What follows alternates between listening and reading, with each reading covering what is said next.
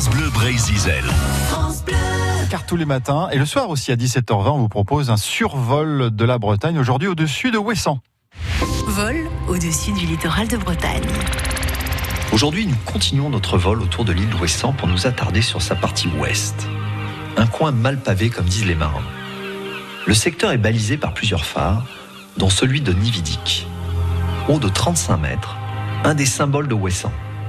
C'est non loin de cette zone, où les courants sont parmi les plus forts d'Europe, qu'a été installée une hydrolienne, première du genre à être raccordée au réseau électrique français.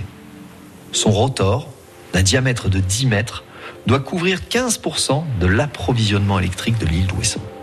Avec l'hydrolien, l'éolien et l'énergie solaire, Ouessant a pour ambition de produire à terme 80% de son électricité. Mais revenons à nos moutons, ou plutôt à notre photo du jour. Nous abordons le phare de Nividic par le sud-ouest.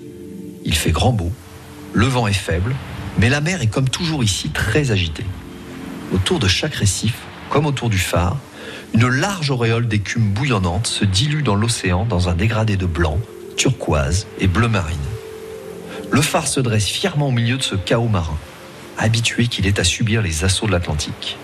La lanterne rouge vif se détache nettement sur le bleu indigo des flots, et en arrière-plan, l'île d'Ouessant paraît bien paisible.